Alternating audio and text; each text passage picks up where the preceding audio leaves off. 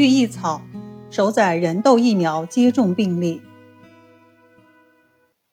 天花是一种烈性传染病，早在三千多年前，人们在埃及木乃伊上已经见到天花的斑痕。印度在公元前六世纪也出现此病。我国中医与天花斗争的历史悠久，逐渐由以毒攻毒的免疫思想。萌生了免疫技术，发明了人痘疫苗，也就是把患者的痘疮经过加工碾成粉末，吹到未患过病的人的鼻孔里进行免疫接种。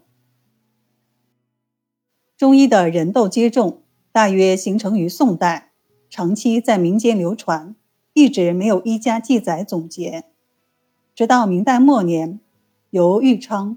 最早记录在医学著作《寓意草》，才引起了医学界的重视，促进了有关学术的交流与发展。玉常记载了几例免疫接种的病例。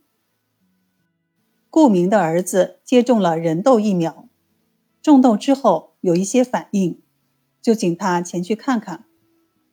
玉常仔细查看，只见接种豆苗之后所起的皮疹。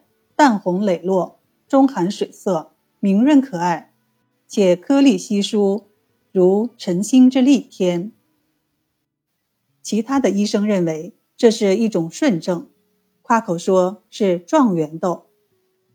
玉成认为未必如此，他仔细辨证观察，只见这个种痘的小儿身体发热，几日不退，而且头晕心烦，大便泄泻。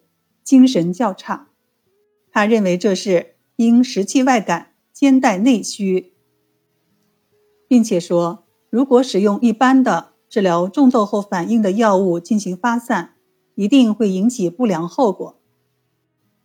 顾明不听他的劝告，仍然按所谓的状元痘进行处理。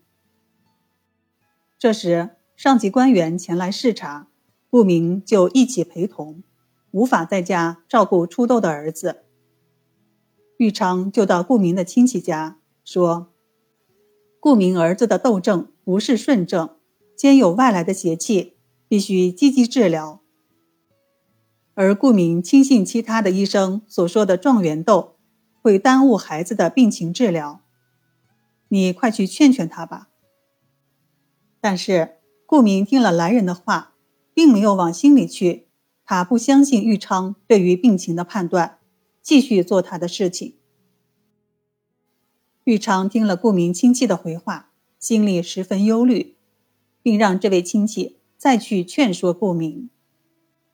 他说道：“孩子的痘症应该先治疗外感，用一两副中药就能解决问题，不然的话，延迟一两天，就有可能错过了治疗时机，难以挽救了。”请你赶快去找顾明，直接告诉他我说的话。顾明的亲戚闻听此言，立即去找顾明。玉昌也回家写信，把自己的诊断预后全都写了出来，言辞直截了当，毫不避讳。傍晚，有一个仆人送来一封回信，打开信一看，只见信上写道：“尊温大人，意欲得方。”时肯服药，意思是说要先得到方子才肯服药。玉长立即写了一个方子，并详细写下了处方的用意，让一个年轻人去送信。这个年轻人不愿去送信，还说：“您太不明智了，一天之内三四次到他府上去，不顾自己的屈辱，我都替你感到羞辱。”玉昌只能自己冒着夜色赶路，亲自把书信、药方送到顾明的府上。当他到了顾府的时候，大门已经关闭了，他只好把信交给看门人，希望他一早醒来就送进去。玉昌送完了信，赶着夜色走路，往返六里地，虽然辛苦饥饿，但是他治病救人的心情终于得到了表达。心里感到一丝的坦然，而顾府里，顾明的儿子一边发热，一边照样进食鱼肉发物，助长内热。到了第六天，病情突然恶化，不治而亡。过了两天，顾明的三儿子也是因为种豆而同时感染邪气，庸医不明病情，依然用状元豆的说法迷惑顾明，结果顾明的三儿子也在第六天死亡了。十多天的时间，顾明接连死了两个儿子，他后悔不已。于是他在城隍庙开设了一个药局，对无力买药的人进行施舍，以弥补自己的过失。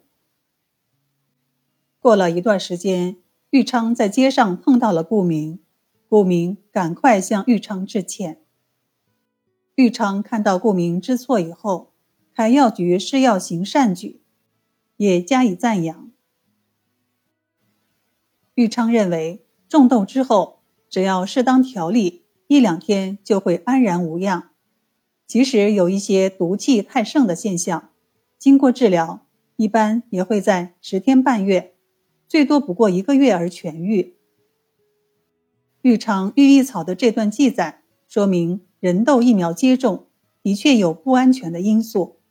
也说明，经过历代医学家的探索，对于种痘之后的观察、诊治、调理经验已经很丰富了。他的病例报告随着他的名气远播，也影响了后来的医学家。